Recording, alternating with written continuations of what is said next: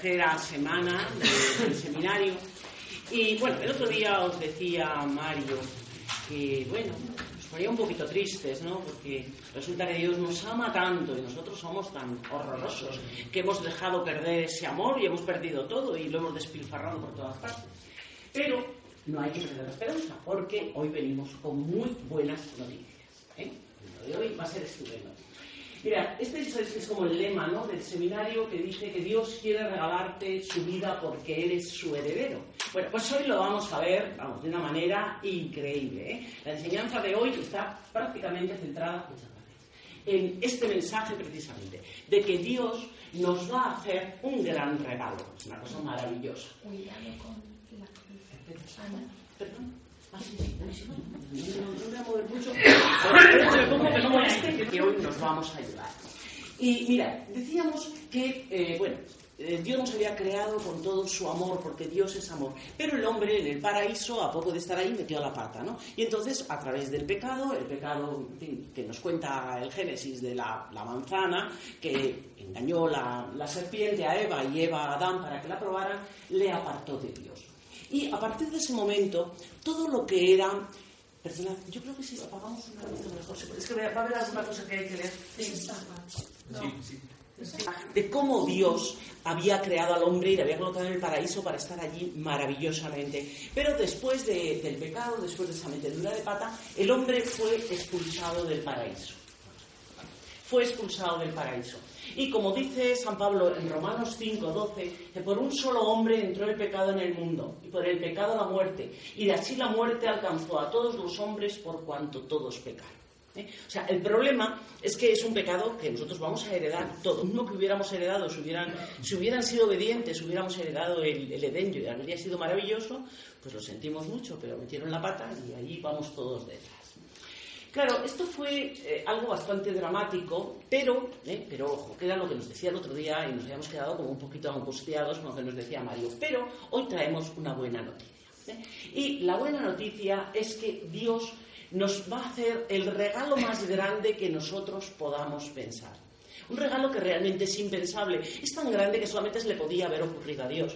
¿Y cuál es el regalo? Pues el regalo, ¿eh? el regalo envuelto, después lo abrimos, el regalo envuelto es que Jesucristo nos ha salvado. ¿eh? Por amor nos ha salvado. Este es el regalo que hoy vamos un poco a analizar. ¿eh? El Señor nos ama, el Señor, pues la verdad es que le debió dejar bastante hecho polvo también la respuesta que había dado el hombre. Entonces, ahora veremos, él va a pergeñar un plan maravilloso para sacarnos de ese embrollo en el que nos habíamos metido. Bueno, vamos a hablar entonces de la salvación, pero lo primero sería ver un poco qué significa eso de la salvación. Cuando nosotros lo buscamos en el diccionario, pues nos dice claramente que salvar es sacarte de una situación, unas circunstancias que son malas. ¿Eh? Por ejemplo, las salvaciones humanas. Pues, por ejemplo, esto está tomado del año pasado. Sabéis que con todos los refugiados que venían a las orillas de la isla de, de las islas de Lesbos, bueno, había una cantidad de náufragos increíbles. Y había también una serie de socorristas voluntarios que pudieron salvar muchas vidas. Como este, porque esto es una fotografía real. Es verdad que este muchacho casi parece un Jesucristo, pero no, ¿eh? No, no, esta es una fotografía tal cual, una fotografía periodística. Claro, para el niño, pues estupendo, qué bien, le salvó la vida. ¿Qué le hizo? Le sacó de una situación desesperada. ¿eh? Bueno, yo creo que todos hemos tenido a nivel humano alguna experiencia así, de una situación desesperada en la que nos hemos visto salvados por otra persona. Mira, yo voy a contar una, una cosa que me ocurrió a mí. Hace, hacía muchos años, porque era en agosto del año 90, pues yo estaba, me gustaba mucho viajar y estaba con unos amigos, estábamos en el Yemen, que era un país un poco, en fin, no era como ahora, ¿eh? No era como ahora un país imposible de ir, era dificilillo, pero se podía ir. Total, que bueno, estábamos ahí tan contentos, oh, qué bonito, qué tal, era raro, pero bueno, estábamos. Y de pronto, en una visita de una ciudad, en Tahí, pues resultó que comenzó en aquel día, aquel día 2 de agosto comenzó la guerra del Golfo y nos pilló allí. Y estábamos tan contentos metidos en un coche, en un cochecito, esto es un 4x4, y de pronto nos encontramos en mitad de esto. ¿eh? O sea, de una turbamulta que chillaba. Pero no solamente chillaba, ¿eh? es que se subieron encima del coche y empezaron a patear encima del coche y a moverlo. Os podéis imaginar eh, la situación, en fin, se nos puso el corazón en la orejita, más o menos, o sea, horroroso. Es un, terror, ¿no? Y dices, Dios mío, de aquí no salgo. Pero, ¿eh? pero, y esto os cuento, es una salvación humana, luego podremos ver y veremos otros aspectos, pero en ese momento el conductor, que era del país, se bajó. Se bajó y en su idioma nos defendió. No sé lo que dijo. No sé lo que dijo, pero, en fin, estos que fijaros la pinta que tenían, se marcharon. Bueno, fue maravilloso porque fue como un renacer, ¿no? Porque nos habíamos visto ya, vamos, allí machacaditos. Y la verdad es que le quedamos muy agradecidos. Pues qué maravilla, ¿no? Qué, cosa. es que es tremendo. Cuando te salvan de un peligro, la verdad es que agradeces mucho, ¿eh? Te quedas muy agradecido a tu Salvador. Bueno, pues esta es, digamos, la reacción humana, lo que nos ocurre, que todos más o menos hemos, nos han pasado cosas horrorosas y nos hemos visto salvados y, bueno, esta situación, la verdad es es una, una experiencia muy bonita, esa de sentirse salvado. Bueno, pues vamos a volver al pecado. A ver, el pecado había tenido unos efectos horrorosos. El primero, la ruptura de la relación del hombre y Dios. Ya sabéis, bueno, esto ya sabéis, es del fresco de Miguel Ángel, ¿no? Dios crea al hombre y entonces está en cercanía con él. Pero el pecado más o menos hace esto, ¿eh? O sea, es como si pasara un rayo por medio y les diera ahí una descarga y a Dios muy buenas. Produce una separación, una separación efectiva entre el hombre y Dios. ¿Y qué es lo que le pasa al hombre? El hombre se queda solo. Mira, en el Deuteronomio hay una frase que a mí me gusta mucho, ay, perdón, porque es que es muy, muy bonita. En una soledad poblada de aullidos. ¿eh? Y es que realmente, cuando estás en el pecado cuando estás sin Dios, te sientes rodeado de hostilidad, como rodeado de, gritos, de insultos, de agresión. Es un poco esta la situación en la que se va a encontrar el hombre después de caer en el pecado y sin la presencia de Dios. Y además se encuentra con una compañera que no es nada apetecible, que es la muerte. Porque esto nos lo dice en Romanos 6:23, nos dice San Pablo que la paga del pecado es la muerte. ¿Mm? Así que estábamos en una situación desesperada. os digo, lo mismo que en aquel coche que nos iban a machacar, lo mismo que el niño ese en las aguas que parecía que se iba a ahogar. Bien, problema.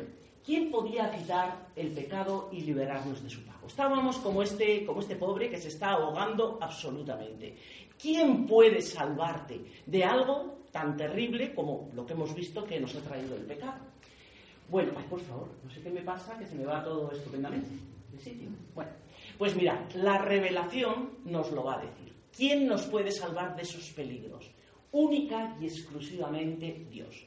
¿eh? Este es un testimonio que nosotros en la escritura lo tenemos repetido muy abundantemente. Aquí he puesto un par de citas, pero de cartas de San Pablo, pero en muchas más ¿eh? vamos a encontrarnos esto, no es que nos lo inventemos nosotros, lo dice la escritura.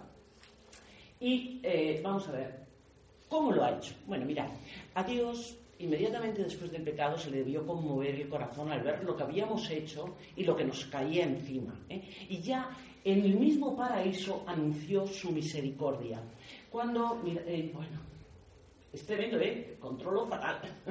Cuando en Génesis 3.15 dice que eh, haré enemistad entre ti y la mujer, la dice a la serpiente, entre su descendencia y la suya, y ella te pisará, el, te pisará la cabeza cuando tú hieras su talón. Es decir, está anunciando ya, ya sabes, es la, la mujer apocalíptica, la Virgen realmente, lo que va a ser la encarnación. De alguna manera, esta es la lectura que se hace siempre de este versículo. Bueno, esto será algo que luego a lo largo del Antiguo Testamento veremos que es confirmado por los profetas. Cuando nosotros estamos en Adviento leemos, por ejemplo, muchísimo a Isaías o a veces leemos a Miqueas, o en fin, a distintos profetas que nos van anunciando que va a haber un Mesías, que va a haber un Salvador. Y cuando llega la plenitud de los tiempos, lo va a realizar a través de Cristo. ¿eh? Ese es el, digamos, el, el desarrollo del tema. Y ¿Cómo lo va a hacer? Pues a través de una prueba de amor que realmente es increíble. La mayor prueba de amor que nos puede dar el Padre. Porque vamos a ver, ¿qué es lo que más ama el Padre? ¿A quién ama sobre todo? Al Hijo. ¿Y qué hizo? Pues aquí lo tenemos, aquí lo tenemos y sale. Ah, pues en Juan 3:16 nos dice que tanto amó el Dios al hombre que le dio a su Hijo. ¿eh? Nos va a dar a su Hijo para que lo maltratemos, ¿eh? pero que a través de ese maltrato Él va a pagar lo que nosotros nos correspondería a nosotros haber pagado por nuestro pecado, pero que nosotros no jamás lo hubiéramos podido pagar. ¿eh? Ese es el plan de Dios. Así que vamos a encontrarnos que Dios nos va a salvar. Pero la salvación, no lo olvidemos, vamos a repetirlo muchas veces, es un eh, regalo que es bondadoso y sobre todo que es inmerecido. Esto lo dice también San Pablo en Efesios. No nos merecemos en absoluto que Dios nos salve. Todos somos pecadores y con el pecado decimos hemos quedado separados, vamos, con un abismo totalmente imposible de salvar. Nosotros no podemos salvarnos a nosotros mismos, no tenemos capacidad de salvarnos a nosotros mismos, así que el abismo existe ahí. Pero Jesús, ¿eh? Jesús, su cruz, su, su pasión, su salvación, después su resurrección y su glorificación, van a servir de puente para poder atravesar ese abismo y pasar a la vida eterna. ¿eh? Porque lo que ha pasado, y esta es la maravilla, es que Cristo ha pagado nuestra deuda y nos ha salvado. ¿eh? Eh, es como algunas veces se comenta, es como si yo tuviera una hipoteca espantosa y de pronto me dijeran, ya está, ya está, te lo han pagado. Bueno, qué maravilla, ¿no? Bueno, pues mucho más maravilloso que eso es lo que el Señor hace por nosotros. El pago que va a hacer es realmente increíble. ¿eh? Y esto, claro, lo que nos deja es un mensaje muy clarito. ¿Cuál es nuestra salvación? Pues nuestra salvación es la cruz.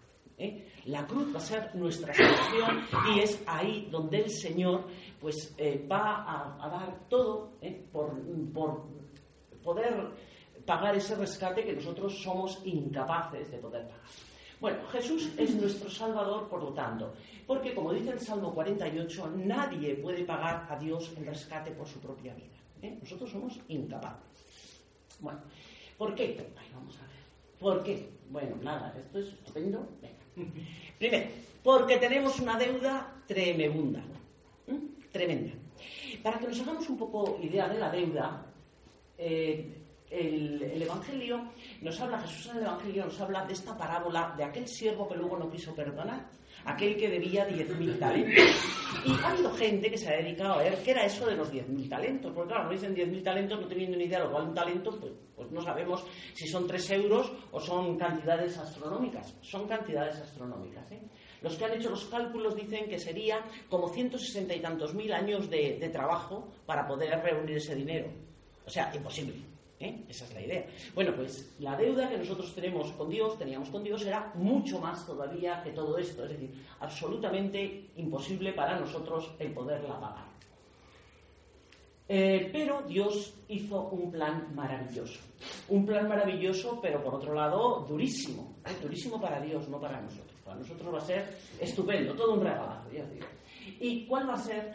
Pues ese regalo y ese plan es tremendo porque lo que va a hacer es cargar todos nuestros pecados sobre el que no tiene pecado y que Él sufra por nosotros lo que hubiéramos tenido que sufrir nosotros, pero que nosotros ni, éramos, ni, somos eh, perfectos, o sea, aunque hubiéramos sufrido tantísimo, no habría servido porque nosotros no somos perfectos, somos pecadores, así que ahí ya tenemos un defecto de fábrica que ya nos inhabilita, ¿no? Bueno, ya sabéis, cuando se habla de Getsemaní, siempre se habla del sufrimiento de Cristo y no solo del sufrimiento físico, porque en Getsemaní todavía no le han dado, eh, ni, ni, le han azotado, ni le han hecho nada de eso, sino de su sufrimiento espiritual que fue terrible, ¿eh?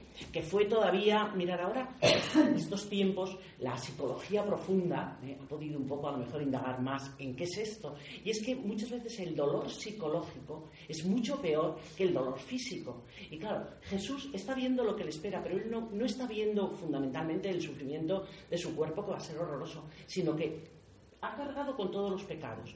El pecado es lo que más aparta de Dios. ¿Y qué es lo que más ama a Cristo? Pues estar unido al Padre. Entonces, va a suponer como, un, como cargar con lo más asqueroso que uno se pueda imaginar. ¿eh? Como tener casi una separación del padre, que es lo que él más ama. Claro, eso es lo que le hace sudar sangre y pasarlo de esas maneras. ¿eh? Bueno, pues eh, vamos a ver, en este plan maravilloso que para, para Jesús va a ser tan duro, en primer lugar vamos a ver cuál va a ser su misión. Bueno, la misión que tiene Jesús la, la explica ya su propio nombre. Ya sabéis que cuando, cuando el ángel se aparece a María, le dice que tendrá un hijo y que le llamará Jesús, Yeshua. ¿Y qué significa Yeshua?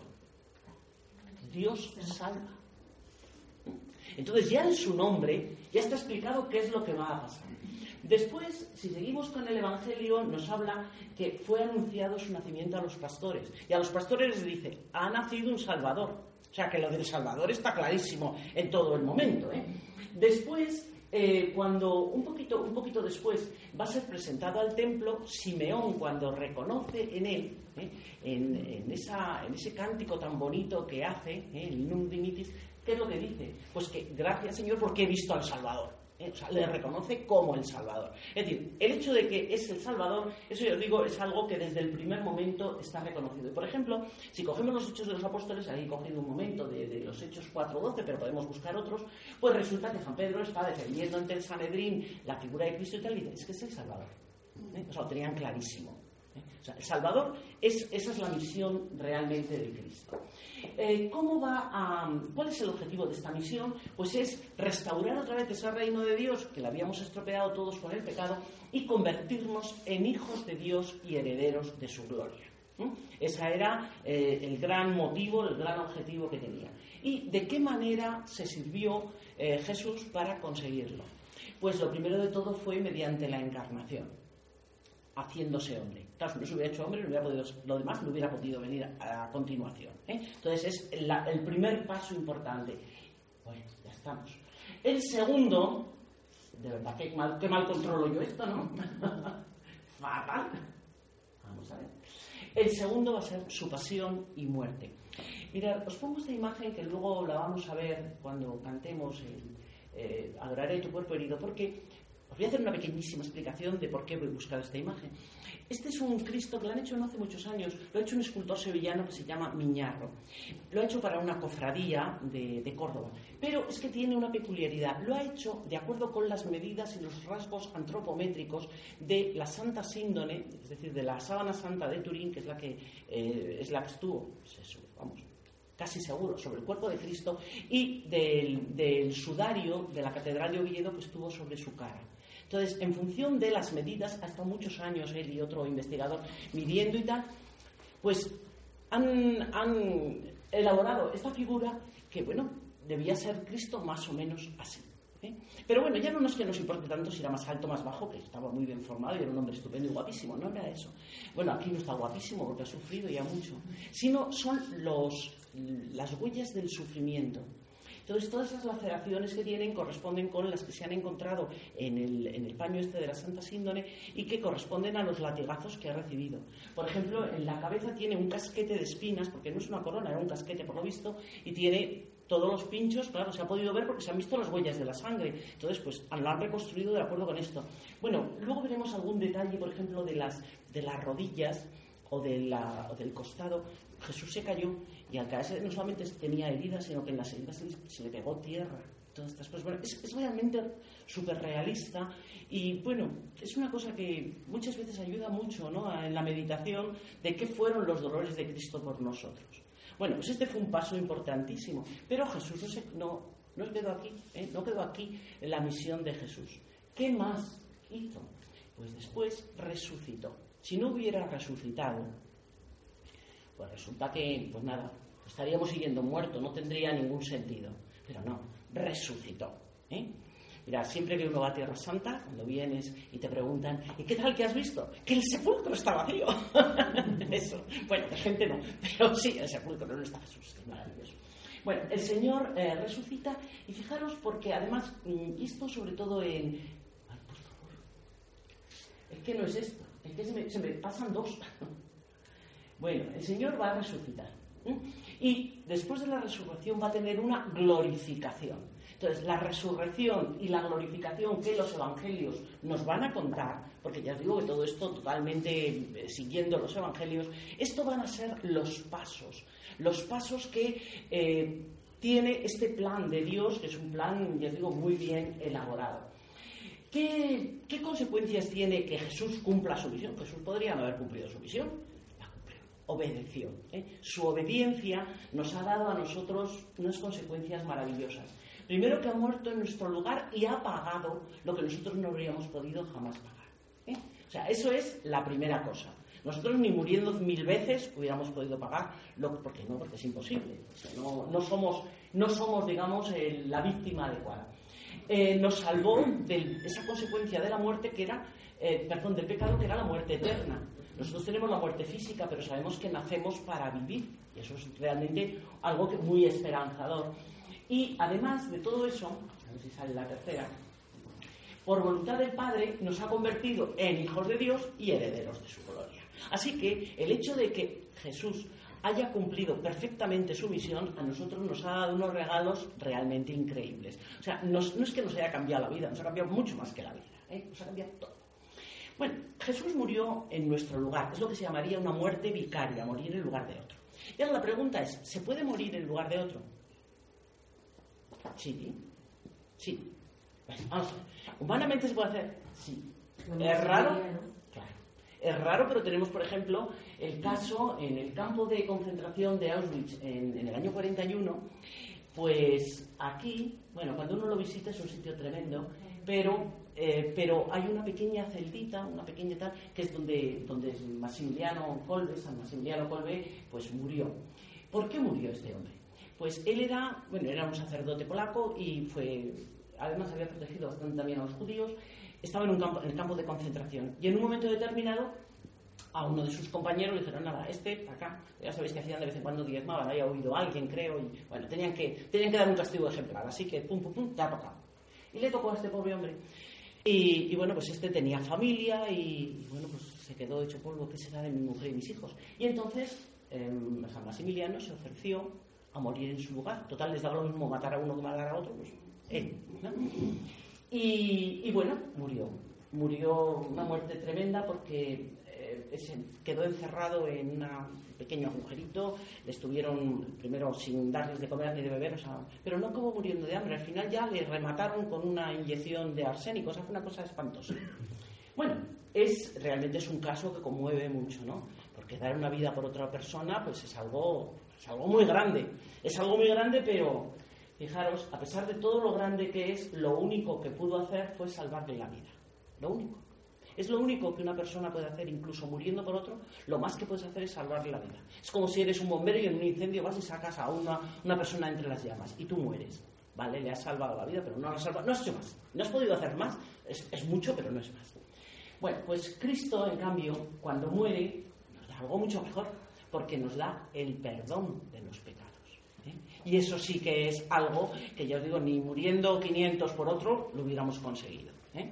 Esto es algo que hay que tener muy en cuenta porque es que el pecado, a veces no tenemos mucha conciencia de lo que es el pecado, que ese es un problema de nuestro tiempo. El pecado es algo horroroso. Y que nos puedan librar de él, pues es que, vamos, ¿eh? pues no, no, no, hay más, no hay más sistema que este, ¿eh? que Dios se haya entregado por nosotros. Es el único ¿eh? que ha podido hacer esto, que, que perdone, perdonar nuestros pecados. Porque Jesús es el verdadero cordero que quita el pecado del mundo. Bueno, esto es una frase, ¿cuántas veces la habremos oído, no? Lo que pasa es que el otro día estábamos hablando, bueno, en, en, el grupo nuestro y tal. Claro, muchas veces no profundizamos mucho lo que significa esta frase por una razón, porque no sabemos en el contexto judío lo que significaba el cordero. Y es que es muy importante. Claro, si te faltan, tú dices, bueno, era un cordero y muchas veces le piensas ya metidito en el horno. No, cuidado. ¿eh? Que el, el cordero, eh, dentro del mundo judío, ya digo, tenía un, un, valor sacrificial muy importante. En la historia de los judíos realmente, el nacimiento como nación es en el Éxodo. Y el Éxodo empieza con la, la salida del pueblo de Israel de Egipto, empieza con un sacrificio de cordero que va a librar al primogénito de cada casa. ¿eh? Pero para eso, eh, ya sabéis que se lo dice Dios a Moisés, lo que tienen que hacer es eh, pintar en, el dintel las jambas de las puertas, tienen que pintar con la sangre del cordero. Entonces el ángel de la muerte pasa por delante, delante de ellos. Es decir, el cordero ha muerto en su lugar realmente. Bueno, eh, es verdad que además en todo el mundo judío, bueno, tienen muy especificado y muy bien y muy clarito todo lo que es el tema de los sacrificios y la liturgia, lo tienen súper estudiado, ¿no? Pero siempre, y esto fijaros que nos lo dice también San Pablo luego en hebreo, eh, siempre es a través del derramamiento de sangre como se consigue el perdón, porque los judíos tenían, y bueno, y siguen teniendo, bueno, ahora ya tenían, ahora ya no porque no tienen el templo. Mientras estuvo el templo, tenían sacrificios, tenían dos sacrificios diarios, por la mañana y por la tarde, más luego en las fiestas, más luego, bueno, es una cosa tremenda. ¿eh? Y los corderos que sacrificaban, o los animales que sacrificaban, eran en representación de tus pecados para espiar tus pecados, pero claro, no los espiaban mucho. ¿eh? No los espiaban mucho, aunque en algunos momentos decían que, por ejemplo, en alguna Pascua, que cuando habían sacrificado tantos, que a los sacerdotes les llegaba, a mí es que eso me impactó mucho, les llegaba la sangre por los tobillos. ¿eh? Porque estaban ahí, venga, venga, venga, a darles a los corderos. Bueno, pero, eh, ahora, ya está pasando todo lo que yo no quería que pasara. Venga, vamos, date, date un poquito la vuelta, hijo. Y ahora se, se la es que la técnica es así, ¿eh? ya sabéis. bueno, esto nos lo dice Isaías en el capítulo 53, que es por nuestros pecados, por el castigo, ¿eh? para conseguir nosotros la paz. Él fue humillado, él fue maltratado, él fue, ¿eh? vamos, hecho por prácticamente.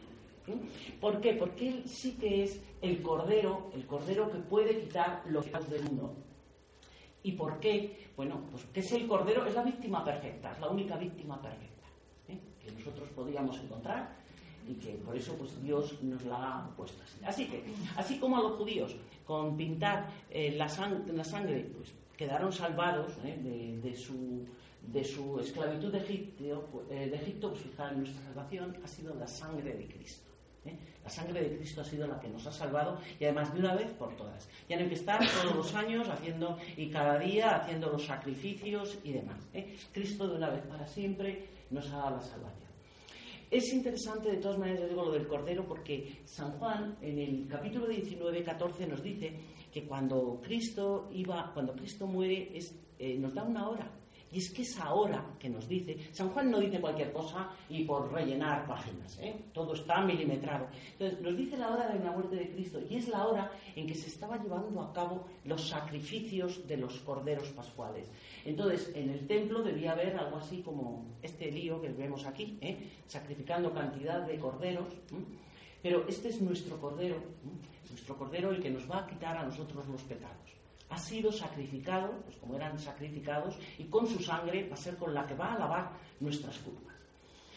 Bien, resolviendo, pues que Dios ¿eh? ha solucionado el problema del hombre. Entonces, si entre el hombre y Dios había, como antes decíamos, un abismo enorme, un abismo que estaba ocupado por el pecado, con Cristo, ah, ya está, Dios. Bueno, con Cristo, a ver si damos marcha atrás, qué sufrimiento. Bueno, pues con Cristo se ha hecho un puente. Y ese puente, fijaros, tiene como tres grandes pilares. La muerte, la resurrección y la glorificación.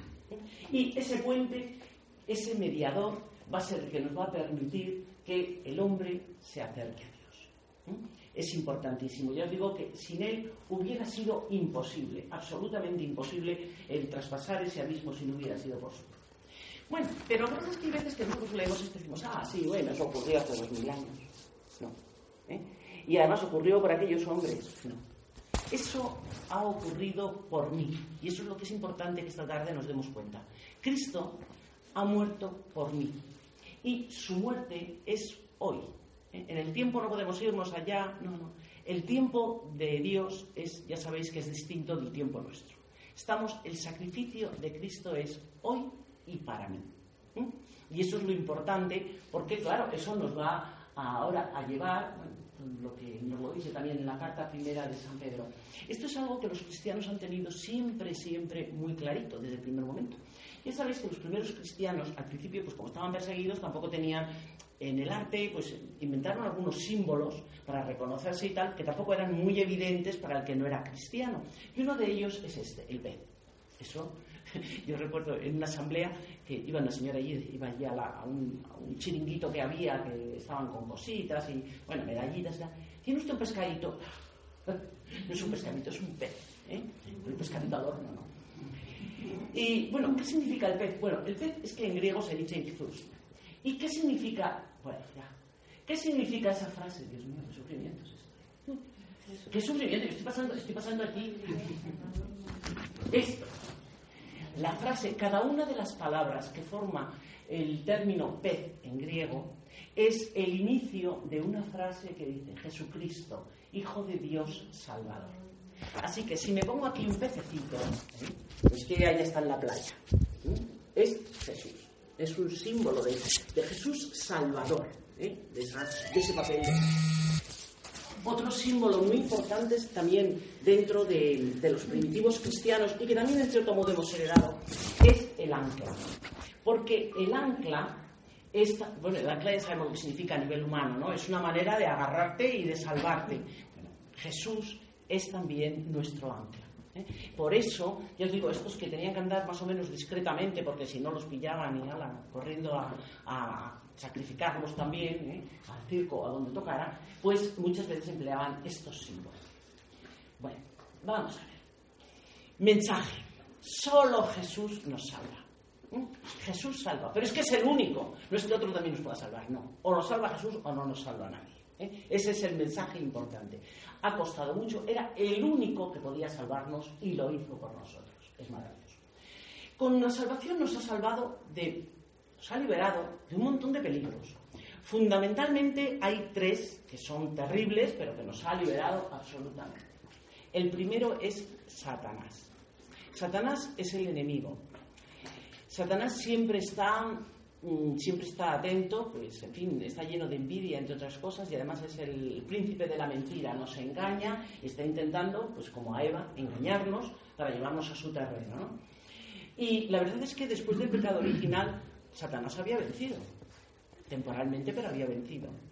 La muerte de Cristo va a vencer, va a ser una victoria sobre Satanás. Es como si le hubiera echado un pulso, pero Jesús le ha ganado, eso es estupendo le va a vencer y además le va a vencer pues para siempre. En el Apocalipsis hay muchos, muchos versículos que nos hablan, sobre todo al final, de esta victoria de Satanás, de Jesús sobre Satanás, sobre todo al final de los tiempos, que va a ser una victoria definitiva. Nosotros ahora podemos, sí, podemos vencerle con la ayuda de Jesús. Si no fuera con su ayuda, vamos, nos da sopas con onda Satanás, así que nos tendría machacadísimos, evidentemente. Bueno, pues entonces, como Cristo ha vencido a Satanás, pues yo, que estoy en Cristo, pues también le he vencido. ¿eh? Es que es estupendo. O sea, esto de que te lleguen así por línea colateral todos estos bienes, pues es una cosa estupenda. Es como recibir de pronto herencias y herencias maravillosas. El, segundo peligro del que nos ha librado es del pecado. el pecado todos tenemos conciencia de lo que es, pues son esas inclinaciones que nos llevan siempre a hacer hacer muchas veces lo que no queremos, que sabemos que no debemos hacer, pero lo hacemos. ¿eh? Pecado tiene mucha fuerza y además tiene como mucho atractivo y nos engaña también mucho. Bueno, Jesús ha vencido al pecado. El otro día os ponía este Mario esta imagen que era terrible, ¿no? La del hombre atado por el pecado y atado con unas cadenas que decía, pues estamos apañados, de ahí no te libras tú ni en broma. Bueno, pues sí, ¿eh? con Jesús ha sido posible el romper esas cadenas. Y al momento hay una cosa muy importante. Jesús ha roto nuestras cadenas y como sabe que además que somos débiles ¿eh? y que bueno pues de vez en cuando vamos dando tropezones por la vida, o sea, de vez en cuando, continuamente, vamos dando tropezones, ¿eh? pues además ha dado a su iglesia un poder para administrar el perdón. El otro día también Mario os hablaba, se os hablará luego más adelante y tal, de, bueno, de la maravilla que es el sacramento de la reconciliación, ¿no? Porque es un procedimiento para que, aunque sigamos metiendo la pata, ¿eh? pues si nos arrepentimos, pues volver a salir a flote. ¿eh? Es algo realmente también maravilloso que se debe a la misericordia de Dios exclusivamente. Bueno, y el tercer, el tercer peligro del que nos ha librado es la muerte. Claro, no vale que digamos, sí, pero todos nos morimos. Bueno, ya, se muere el cuerpo. Que además, en en el credo decimos que después habrá una resurrección de la carne, así que tampoco pero el, alma no, el alma no muere. Entonces Él nos va, nos va a librar de la muerte y nosotros podremos disfrutar gracias a que Él venció la muerte con su resurrección. el hecho de que el sepulcro quedara vacío es maravilloso. además, fijaros, esto también lo decimos en el credo. Decimos, em, fue crucificado, muerto y sepultado. Descendió a los infiernos. Y eso es una frase que a veces, bueno, la decimos mecánicamente, no sabemos lo que estamos diciendo y más o menos ni nos importa a veces. Pero sí importa. En la Iglesia Oriental, los ortodoxos sí que le dan mucha importancia a este momento, que es lo que llaman la anástasis, que es el descenso a los infiernos. ¿Qué hizo Cristo cuando bajó a los infiernos? En, eso, en ese día que nosotros llamamos el Sábado Santo. Pues rescatar las almas que estaban allí esperando desde el inicio de los tiempos. ¿eh? aquí teóricamente, bueno, estas dos figuras que están aquí tan vestiditas y tan monas son Adriana. que no se parecen nada a la manera que nosotros lo representamos, ¿no? Y por ahí está el rey David, Salomón y tal. Jesús salva, ¿eh? el momento que resucita, salva y va a rescatar ya a estas almas y después va a ser glorificado por el Padre. Realmente es maravilloso porque, les digo, esta, esta glorificación, esto de darle el nombre, sobre todo nombre, nombrar a Jesús Señor, cosa que yo no voy a deciros hoy porque esto tocará en otra enseñanza, el que Jesús es Señor. Pero bueno, ya adelantamos un poco que el Padre le va a glorificar. Y la glorificación nosotros, a nosotros también nos va a servir. ¿eh? Nosotros vamos así detrás, aprovechándonos de todo. Pero es realmente maravilloso lo que el Señor nos está ofreciendo. Son unos regalos que yo digo, apenas que no seamos tan conscientes. Bueno, entonces, ¿qué es lo que incluye la salvación? Pues primero, que nos hemos reconciliado con Dios, maravilloso. Segundo, que nos regenera nuestra vida. ¿eh? Porque vamos a pasar a una nueva vida, que va a ser la vida, una posibilidad de vida divina. Y en tercer lugar, que nos vamos a poder también, nosotros también el Señor nos va a glorificar ¿eh? Después de nuestra muerte. Estemos en el cielo, será maravilloso como estaremos, porque participaremos de la glorificación de Cristo. O sea que realmente, ya digo, son, eh, son unos regalos, son unos aspectos que son realmente fantásticos de tener en cuenta y de no olvidarnos. ¿eh? Porque Dios nos fortalece, nos engrandece, nos eleva y nos glorifica. ¿Os acordáis de esa imagen que os he enseñado ese pobre ahí perdido, ese que decía que estaba en la soledad poblada de aullidos que daba de entera verle? Pues fijaros, fijaros el cambiazo. ¿eh? El cambiazo es realmente, vamos, estupendo. Y lo mejor, ¿Qué hemos hecho nosotros para merecerlo? con una palabra. Nada. Nosotros nada. No tenemos ningún mérito. Es un regalo. Un regalo por puro amor. ¿eh? Lo mismo que aquí, en fin, en esta imagen nos presenta a la Magdalena, perdonada por Dios. A nosotros nos ha regalado lo mismo. ¿Eh? Nos ha regalado el perdón, nos regala la vida, nos regala todo. ¿eh? Esa es realmente la gran maravilla de la salvación que gratuitamente nos da el regalo más grande que nosotros jamás podamos ni soñar. Bueno, em, bueno esto, es, esto es interesante que lo recordemos, ¿eh? que, Dios siempre, que, nos, que no es porque nosotros amemos a Dios, es que Dios nos ama. Eso es lo importante. Es el mensaje que tenemos desde el primer día. Pero, fijaros, Muchas veces cuando hablamos de salvación, digo, bueno, sí, eso ya cuando me muera, ¿eh? así, vamos así muy pochos todos todavía, bueno, así, cuando me muera, pues bueno, a lo mejor, así mucha fe, a lo mejor con un poco de suerte voy al cielo, si el Señor es muy misericordioso. Pero en fin, aquí en esta vida, a soportar lo que haya que soportar. Vamos a ver, ¿esto lo quiere Jesús así? ¿Lo quiere Dios así?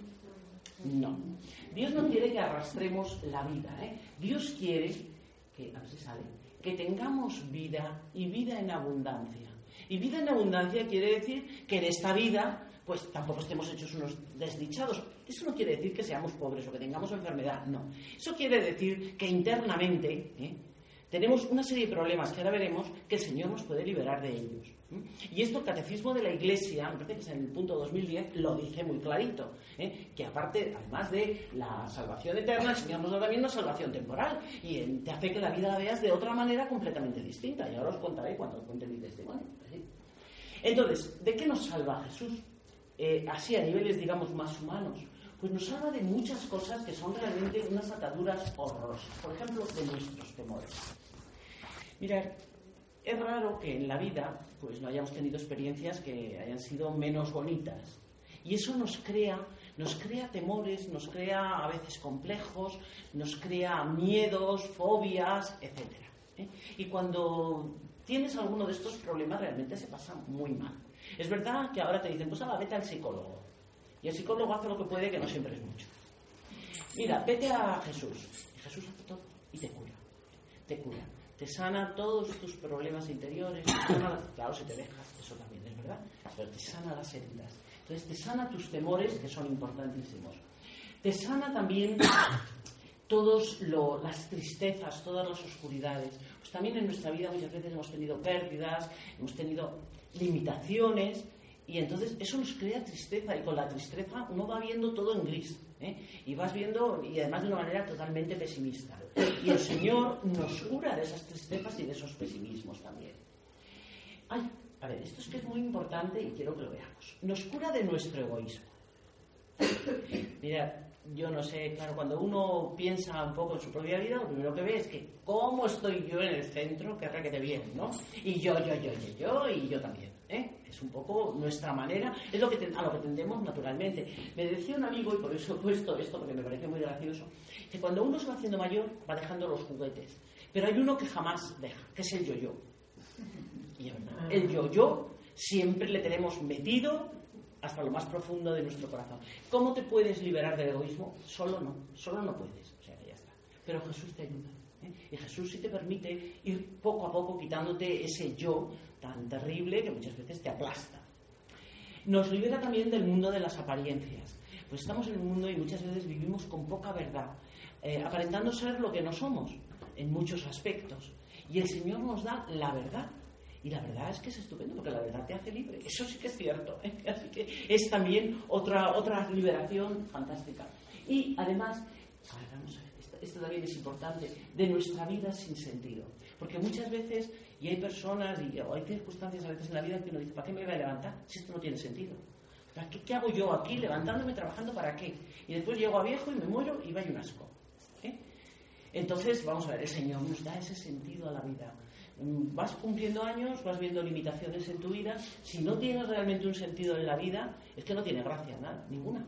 Porque entonces, vamos, esto es como una broma pesada. Así que el Señor nos da un sentido y eso es importantísimo. Bueno, solo Jesús salva, no vale que nosotros pensemos que ningún otro método, ni un hechicero, ni un no sé qué, como ya nos han contado y como se nos seguirá contando, nos puede salvar. No, ¿eh? solo Jesús puede darnos la salvación. Lo demás pueden ser unos sucedáneos que lo único que nos hacen es además daño. ¿Por qué? Vamos a ver. Volvemos para atrás, que esto otra vez ha vuelto a correr muchísimo. Se ha puesto súper contento. A ver. Mira, en primer lugar, porque es el único que tiene poder. Nadie puede liberarnos si no es Él. Es el único con poder para liberarnos y para darnos además lo que nosotros necesitamos, que es la paz. El único que puede darnos. Es el único. Ay, por favor. Qué barbaridad. Bueno, a ver, un momentito. Esto, es que me va, me va explicando todo, pero en fin. El único. Luego la salvación es otra cosa muy importante primero nos la da Él, Él nos da la liberación y Él además eh, nos permite que la experimentemos en esta vida. La paz que el Señor te da con la salvación es realmente algo que es experimentable y que es maravilloso y que es muy gozoso. Así que es algo también estupendo de tener en cuenta. Y nos la da a todos. Ya está. ¿Qué es lo único que nos pide? Pues mira, nos pide que la queramos, que la acojamos con fe, que nos lo creamos. Si no nos lo creemos, pues nada, se acabó. No, segunda cosa, de verdad, el próximo día me traigo, bueno, no, el próximo día no, no, hago nada, porque si no me traigo uno de mi casa. Aceptarla libre y conscientemente. Tienes que querer y tienes que saber lo que estás aceptando con la salvación. Y luego vivir según sus exigencias. Pero mira, no es primero tenerla, vivir según sus exigencias y luego lo demás. No, primero te la da. Y si tú la quieres, luego ya no te cuesta, porque vamos a ver, si tú amas realmente a alguien, pues luego tratas de agradarle, ¿no? No le das patadas a las espinillas y le envenenas la comida ni cosas así. Y renunciar, desde luego, a cualquier otro medio de salvación que no sea Jesús. Y mirad, en el Apocalipsis, antes de esto, que esto es muy importante, el Señor nos invita a que la recibamos. Y mirad, en el Apocalipsis 3.20 dice que estoy a la puerta y llamo y si abres. Fijaros que ha puesto un condicional, si abres, por aquí depende de tu voluntad. El Señor, hemos dicho, es educadísimo, nunca fuerza, ¿eh? no es el ladrón que fuerza la puerta. Bueno, pues entraré, entraré con él, y él conmigo. Es algo realmente curioso. Pero nunca nos va a obligar a hacerlo. Si queremos, pues le decimos que sí, que no queremos, pues es nuestro problema. Bueno, a ver, vamos a, ver las cuatro ideas fundamentales. Que solo Dios podía quitarnos el pecado que lo ha hecho y lo ha hecho a través de la muerte y la resurrección de Cristo. que Jesús por eso es el único salvador que nosotros tenemos. ¿eh? Y que la salvación nos la ofrece a todos y nos la ofrece gratuitamente. Simplemente si queremos hacerlo. Ese es nuestro, ese es nuestro. Bueno, hoy es el día, hoy es el día de la salvación. ¿eh? Mira, mm, yo quería, no sé cómo vamos.